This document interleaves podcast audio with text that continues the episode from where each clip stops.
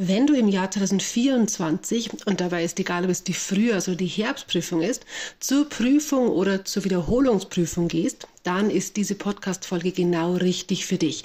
Denn heute geht es um den Unterschied oder die Rechtsänderungen, die sich zwischen dem 31.12.22, also dem Rechtsstand der Prüfungen im Jahr 23, und dem 31.12.23 ergeben haben. Hey und herzlich willkommen bei Mit Vero zum Bilanzbuchhalter, deinem Podcast für angehende Bibus auf dem Weg zur erfolgreichen Bilanzbuchhalterprüfung IHK. Ich bin Vero, Dozentin für nationale Abschlüsse und Steuerrecht, IHK-Prüferin und Gründerin von Mit Vero zum Bilanzbuchhalter. In diesem Podcast teile ich regelmäßig hilfreiche Tipps und Tricks aus der Welt der Bibus mit dir. Ich wünsche dir viel Freude damit. Und natürlich weißt du, dass es da gefühlt tausend Änderungen gibt im Steuerrecht jedes Jahr. Es soll hier aber natürlich um die wichtigsten und prüfungsrelevantesten gehen. Ich überarbeite gerade den WhatsApp-Kurs und den Video-Crash-Kurs für eben das neue Prüfungsjahr. Denn wenn du eben im Jahr 24 zur Prüfung gehst, dann ist der richtige Rechtsstand ja der 31.12.23.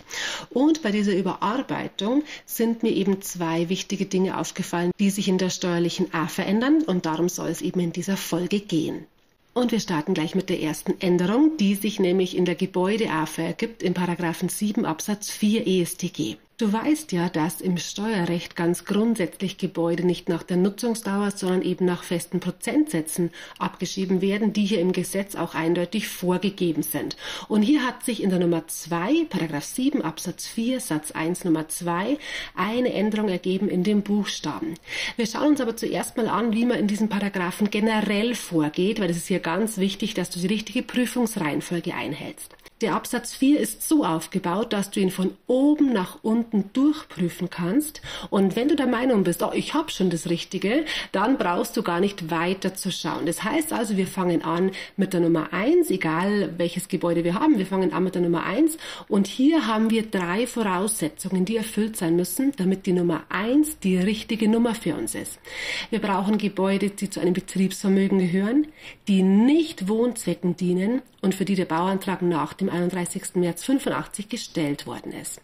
Das wird bei uns fast der Hauptfall sein, weil wir natürlich in den nationalen Abschlüssen immer Betriebsvermögen haben und weil es natürlich oft um Bürogebäude, um Lagergebäude, um eben natürlich Gebäude aus dem Betriebsvermögen geht. Deshalb wird das tatsächlich unser Hauptanwendungsfall sein und da hat sich auch gar nichts verändert. Da schreiben wir, ähm, wie auch davor schon, mit drei Prozent ab. Und nur für den Fall, dass die Nummer eins für dich nicht passt, dass es zum Beispiel eben ausnahmsweise doch mal um Wohnzwecke geht, nur dann schauen wir überhaupt rein in die Nummer zwei. Das kann man auch aus diesem Einleitungssatz herauslesen, wo es heißt, bei Gebäuden, soweit sie die Voraussetzungen der Nummer eins nicht erfüllen. Das gibt also schon eine ganz klare Reihenfolge her, wie wir hier prüfen müssen.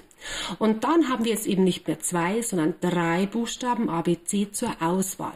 Und dabei geht es jetzt nur noch um das Fertigstellungsdatum. Nach dem 31. Dezember 22, das ist eben neu, sind es jetzt auch drei Prozent. Das würden also Gebäude sein, die nicht unter die Nummer eins fallen, die im Jahr 23 fortfolgende fertiggestellt worden sind. Das kann uns eben natürlich in der Prüfung 24 wohl begegnen, dann sind es eben drei Prozent. Wenn das auch nicht passt, dann wird im B und C eben wieder nur nach dem Fertigstellungsdatum entschieden und zwar ähm, für ältere Gebäude, sage ich jetzt mal, äh, zwei Prozent und für uralte Gebäude vor dem 1. Januar 25 2,5 Prozent. Diese Änderung aus dem Paragraph 7 Absatz 4 Satz 1 Nummer 2a, diese neuen 3%, kann uns in der Prüfung 24 also betreffen. Aber Achtung, nicht draufstürzen, weil man das jetzt neu kennt und weil das neu ist, sondern eben wirklich die Prüfungsreihenfolge einhalten und schauen, ob nicht doch einfach die Nummer 1 zutreffend ist. Dann brauche ich nämlich gar nicht weiter zu lesen. Wenn dir diese Erklärungen im Audioformat zusagen, dann ist vielleicht auch der WhatsApp-Kurs was für dich. Das ist ein zwölf Wochen Audioprogramm, wo es eben um die Wiederholung von nationalen Abschlüssen und Steuerrecht geht. Am Montag, den 27. November, startet der für diese Saison das letzte Mal von vorne. Ich habe dir die Links zur Anmeldung und zur Episodenliste in die Show Notes gepackt. Und damit kommen wir zur zweiten Änderung, die sich in der AFA ergibt. Und die ist tatsächlich am heute, an dem Tag, an dem ich diesen Podcast einspreche, am 24. November 23, noch gar nicht im Gesetz verankert. Aber ich glaube, man kann trotzdem schon mal drüber sprechen.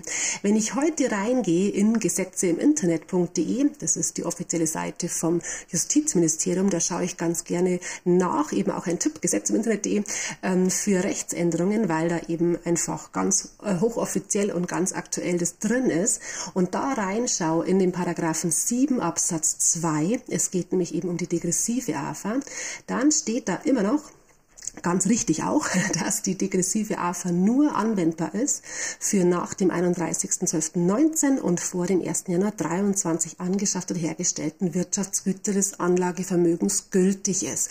Und damit wären eben Neueinschaffungen in 23 davon nicht mehr betroffen.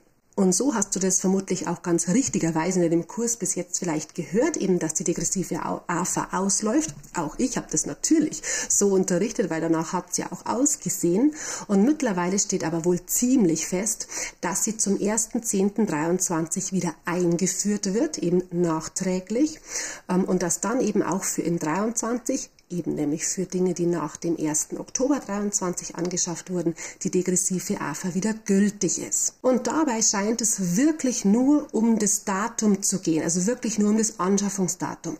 Alle anderen Grundsätze von degressiver AFA, ich gehe nachher noch mal ganz kurz darauf ein, bleiben so erhalten. Also alles, was du vielleicht an einem Kurs auch schon früher gelernt hast über degressive AFA, ist immer noch ganz genauso gültig.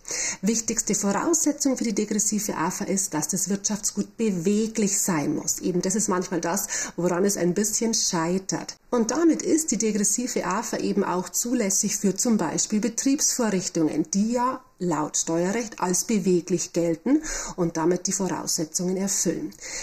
Wirtschaftsgüter, die hier nicht runterfallen, wären zum Beispiel die normalen immateriellen Vermögensgegenstände. Bei immateriellen Vermögensgegenstände mit Mini-Ausnahmen geht man davon aus, dass die eben unbeweglich sind und damit eben bei der degressiven AFA von den Voraussetzungen her schon nicht reinfallen können.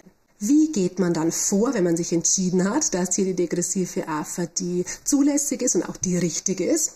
Und die richtige wäre das im Steuerrecht wohl häufig, weil wir ja im Normalfall, sage ich jetzt mal eben ohne Garantie, im Normalfall im Steuerrecht den niedrigstmöglichen Gewinn ausweisen sollen und damit eine hohe AFA und eben degressive AFA ist ja eine höhere AFA am Anfang als die lineare immer im Zweifel die richtige Wahl wäre, eben wenn die Aufgabenstellung so aussieht. Wenn ich also degressive AFA machen möchte, dann nehme ich einen festen Prozentsatz eben im ersten Jahr von den Anschaffungsherstellungskosten und in den Folgejahren immer vom Restbuchwert. Dieser ähm, unveränderliche feste Prozentsatz ist der zweieinhalbfache Satz vom linearen Satz höchstens 25 Prozent. Eben nicht merken, es sind generell 25 Prozent bei der degressiven AFA, das ist so ein bisschen gefährliches Halbwissen, würde ich mal sagen, sondern eben wir nehmen den linearen Satz, den wir im Zweifel ermitteln können mit 100 geteilt durch Nutzungsdauer nehmen den mal 2,5. Bei Nutzungsdauern bis 10 Jahre ist der Wert, der Prozentwert, der da rauskommt, dann höher als die 25 Prozent und damit nehmen wir die 25 Prozent. Da stimmt diese, äh, dieses Halbwissen also tatsächlich. Bei 10 Jahren kommen wir genau auf den gleichen Wert. Da kommen nämlich genau 25 Prozent raus, wenn ich den zweieinhalbfachen linearen Satz nehme. Und in dem Moment, wo ich eine längere Nutzungsdauer habe, habe ich dann ein Ergebnis, das niedriger ist als meine 25 Prozent und darf dann auch nur die hernehmen, weil die 25 Prozent ja ein Höchstwert sind. Ganz abgesehen von dieser Rechtsänderung, die sich jetzt wohl für das Jahr 23 ergeben wird, ähm, kannst du dir aber generell merken, dass natürlich auch wenn in meinem Jahr, das mein Prüfungsjahr ist, eine degressive AFA zum Beispiel ausgeschlossen wäre, sie natürlich trotzdem in gewisser Weise abgefragt werden kann. Und zwar natürlich immer dann, wenn wir ein Wirtschaftsgut lösen müssen, das zum Beispiel schon ein, zwei Jahre im Betriebsvermögen vorhanden ist, dass wir quasi eine Anschluss-AFA, eine weitere AFA für unser aktuelles Jahr berechnen müssen.